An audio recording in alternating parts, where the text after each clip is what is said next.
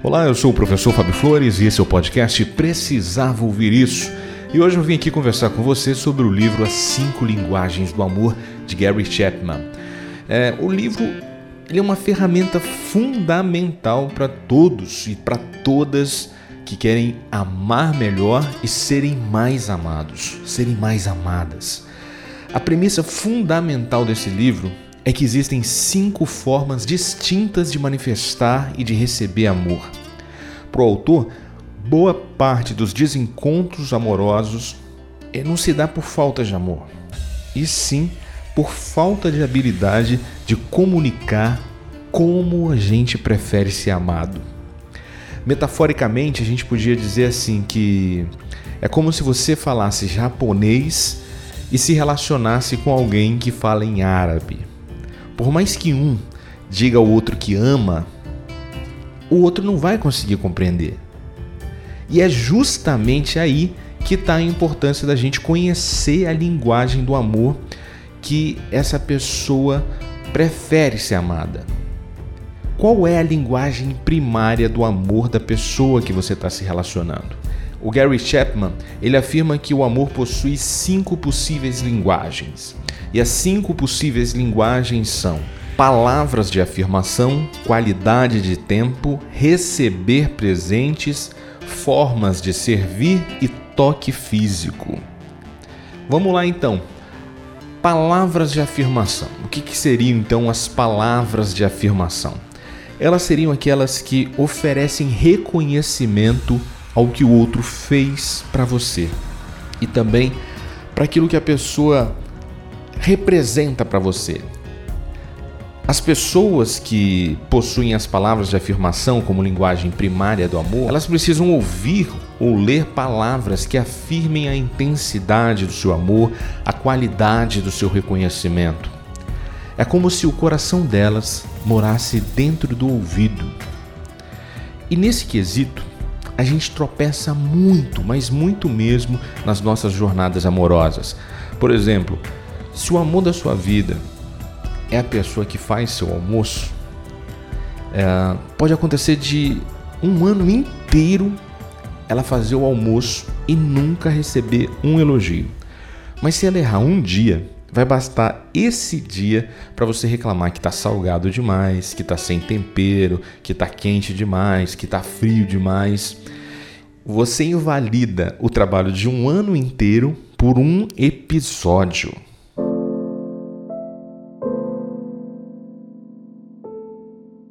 Entendeu? Para quem tem como linguagem primária do amor as palavras de afirmação, é muito importante ouvir palavras como: Eu gosto muito da maneira como você cuida da nossa refeição. Eu me sinto amado quando vejo você cozinhar. A comida hoje estava deliciosa. O que você fez de diferente para deixar o nosso almoço tão gostoso hoje? Tudo isso vai fazer a pessoa se sentir amada e reconhecida pelo que fez. Mas as palavras de afirmação, elas, elas não estão apenas nos elogios. Elas estão também no suporte emocional quando os desafios da vida assustam a gente. Por exemplo, dizer algo como: vai dar tudo certo, hein? Aconteça o que acontecer, você sabe que pode contar comigo. Eu tô aqui, mas eu tô torcendo por você. Você realmente merece essa oportunidade. Essas palavras, quando ditas com verdade e com emoção, elas trazem muito conforto para o coração de quem tem como linguagem primária do amor as palavras de afirmação. Até mesmo palavras gastas como Deus te abençoe, eu te amo. Essas palavras, quando revestidas de emoção, sinceridade e verdade, elas são presentes no ouvido de quem tem como linguagem primária do amor as palavras de afirmação. As palavras, elas precisam ter muita verdade no olhar e no sentir. É preciso que a pessoa olhe e sinta essas palavras na maneira como você olha ao dizer. Caso contrário, as palavras de afirmação vão ser meras palavras de repetição. Por isso, use o poder das palavras para comunicar o seu amor. Uma palavra, apenas uma palavra, ela pode fazer o dia da pessoa começar muito bem ou afundar de vez quem já estava com dificuldade de se manter de pé naquele dia. Faça bom uso das suas palavras.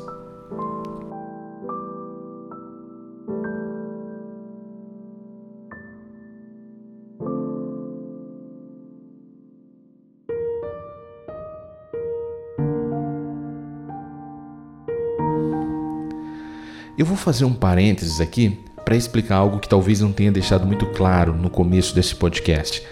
A ideia do Gary Chapman sobre as cinco linguagens do amor, ela não é mutuamente excludente. Ou seja, não é porque você tenha uma linguagem mais evidente que você não tem as outras quatro linguagens do amor.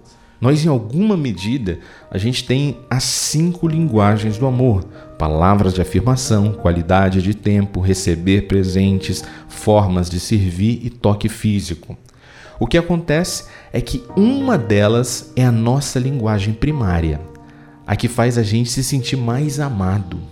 Mas todas, de alguma maneira, vão fazer o nosso coração se sentir mais quentinho, beleza? Então vamos continuar aí. Dito isso, vamos então voltar para as linguagens e já que eu falei sobre as palavras de afirmação, agora eu vou falar sobre qualidade de tempo. Qualidade de tempo diz respeito ao tempo exclusivo que você dedica a uma pessoa. Aquele tempo que você se desliga do mundo e das outras obrigações para dar atenção plena à pessoa que você decidiu amar. Para algumas pessoas, se sentir amada é perceber que existe nas 24 horas do dia um tempo em que ela seja o centro da sua atenção. Os desafios do casamento e da vida profissional muitas vezes fazem a gente tropeçar nessa fonte de amor. A gente transborda os compromissos e os problemas do trabalho dentro de casa. A gente está vivendo mais com o olho na tela do que com o olho no olho da pessoa que a gente decidiu amar. E para quem tem a qualidade de tempo como linguagem primária do amor, esse distanciamento vai minando o relacionamento ao ponto da pessoa se acostumar com a distância. E na medida em que ela se acostuma com a distância, ela percebe que vive numa solidão a dois. Ao ponto da pessoa perceber que é melhor seguir sozinha do que mal acompanhada. Ou melhor, nem é mal acompanhada, né? na verdade é desacompanhada mesmo. A pessoa percebe que é melhor seguir sozinha do que desacompanhada. Nesse sentido, se você quer amar mais e amar melhor uma pessoa que tem como linguagem primária do amor a qualidade do tempo, é preciso lembrar de criar na agenda de vocês momentos para esses encontros a dois. Lembrar que é legal deixar o celular de lado na hora das refeições, é lembrar de ir mais vezes ao cinema, lembrar que sair com os filhos e sair com amigos é muito bom, né? Mas vocês também podem sair a sós, ao menos algumas vezes. Lembrar de ao menos uma vez na semana que vocês podem cozinhar juntos, podem jogar videogame, jogar baralho, jogos de tabuleiro. Vocês podem brincar. A brincadeira, ela tem o poder mágico de nos desligar do mundo racional, do mundo lógico e colocar a gente em contato com o mundo da imaginação, com o mundo lúdico, com o mundo da fantasia. E a fantasia é sempre um bom tempero para um bom amor.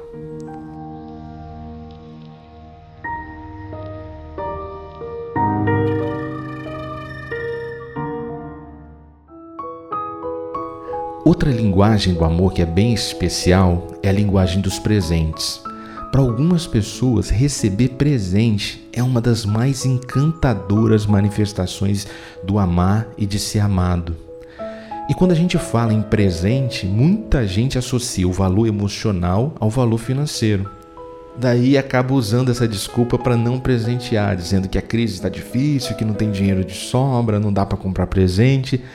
Mas a grande magia do presentear está na linguagem subliminar desse ato, está na linguagem, está é, tá na mensagem oculta desse ato, está no fato de você lembrar da pessoa quando ela não está com você, está no fato de olhar para algo e imaginar o quanto aquela pessoa vai se sentir feliz quando receber aquele presente. Está na beleza de deixar naquele presente um pedaço de você, um pedaço de você que vai ser lembrado mesmo quando você não estiver presente. Olha só que dualidade interessante. O presente é um pedaço da gente que vai ficar quando a gente não estiver presente. Pensou nisso? Que mágico, né? Nesse sentido, o presente ele pode ser um, um, bombom, uma bala, uma mariola, pode ser uma flor que você colhe no jardim, pode ser uma poesia escrita num guardanapo, uh, pode ser uma mensagem de áudio que você envia para a pessoa no meio do dia. Também pode ser um anel de diamantes, uma viagem à Europa, um carro zero quilômetro. Mas a magia não está no preço, não está no valor material, está no valor emocional. O valor está na pessoa olhar para aquele presente e perceber a sua verdadeira intenção, notar a intensidade do seu amor, perceber que, que essa pessoa foi lembrada e foi amada durante o momento em que você decidiu presentear. A nossa cultura comercial faz que a gente olhe para as grandes datas e se sinta assim na obrigação moral de comprar um presente, de lembrar dessa pessoa por meio de presente. Tipo, no dia do aniversário, no dia dos namorados, no dia do Natal. Só que o calendário que a gente vive tem 365 dias.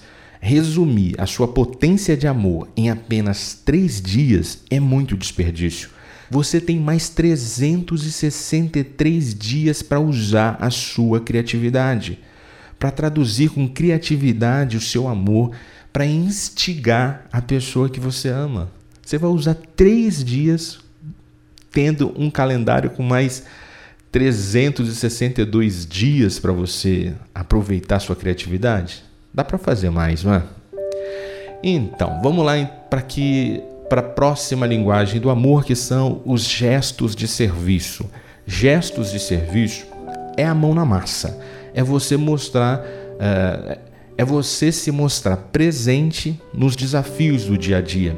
É quando o homem compreende que lavar louça não é ajudar a parceira.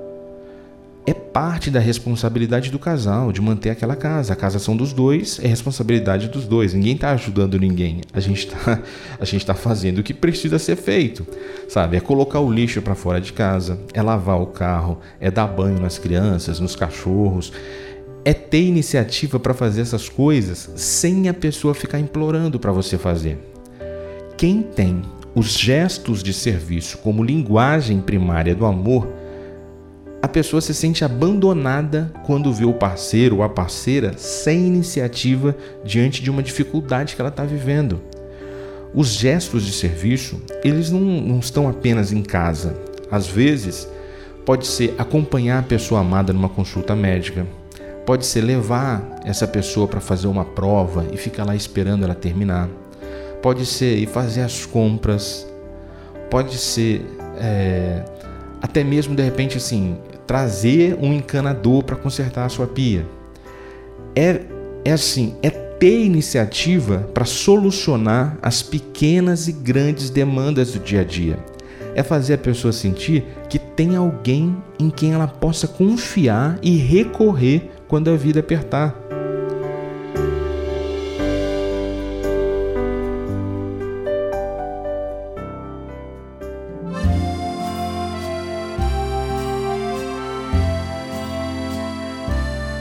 Vamos passar para aquela que é a mais gostosa linguagem do amor, que é o toque físico. Uh, eu falei a mais gostosa, eu falo, estou falando de mim. De repente você tem uma outra que seja mais gostosa eu acabei me excedendo, me expondo demais aqui nessa, nesse podcast. Mas vamos lá. É, a linguagem do amor, chamada de toque físico, é o contato físico do casal. São os beijos, os abraços, as relações sexuais, é o andar de mãos dadas, é o acariciar, é o pentear ou despentear de cabelos, é o toque físico, é o toque físico que também é, ele pode ser demonstrado de maneiras mais discretas. Por exemplo, é quando a gente está sentado, por exemplo, num bar ou num restaurante e a gente deixa o nosso joelho encostado no joelho da pessoa amada. É quando os nossos ombros se tocam, se encostam. É quando a pessoa está trabalhando em casa e a gente passa meio que roçando o nosso corpo no corpo da pessoa amada. É aquele famoso sem querer querendo, sabe? Ou seja, o toque físico é deixar a nossa pele dizer que ama essa pessoa, que ama esse contato. Um sintoma grave do distanciamento afetivo é o distanciamento dos corpos. Quanto mais distantes os corpos vão ficando e vão ficando distantes no tempo e no espaço, né? Mais o amor vai se diluindo, especialmente para quem tem como linguagem primária do amor o contato físico. O filósofo Leonardo, inclusive, ele escreveu uma epígrafe sobre esse tipo de amor. Entre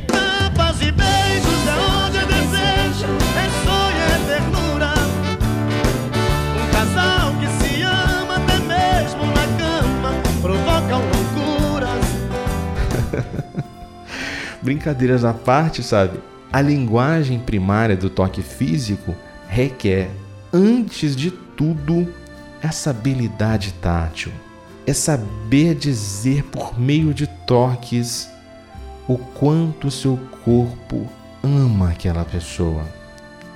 E eu te apresentei aí as cinco linguagens do amor propostas pelo Gary Chapman e talvez agora você esteja até se perguntando: tá, mas como eu descubro qual é a minha linguagem primária do amor? Beleza, então vamos lá. Um caminho bem interessante para você reconhecer qual a sua linguagem do amor é você buscar na sua memória quais são as críticas que você faz à sua parceira ou seu parceiro. O que você mais sente falta na sua relação amorosa. Geralmente, a gente reclama mais daquilo que a gente sente mais falta. A reclamação é como um pedido de socorro. É a nossa voz chamando a atenção para o tanque do amor que está mais vazio. É importante se perguntar: o que a pessoa que você ama faz ou deixa de fazer que mais te magoa?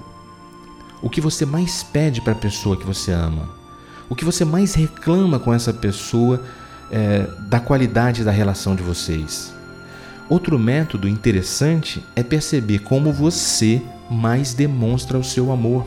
A gente demonstra mais o nosso amor pela linguagem que a gente mais se sente amado.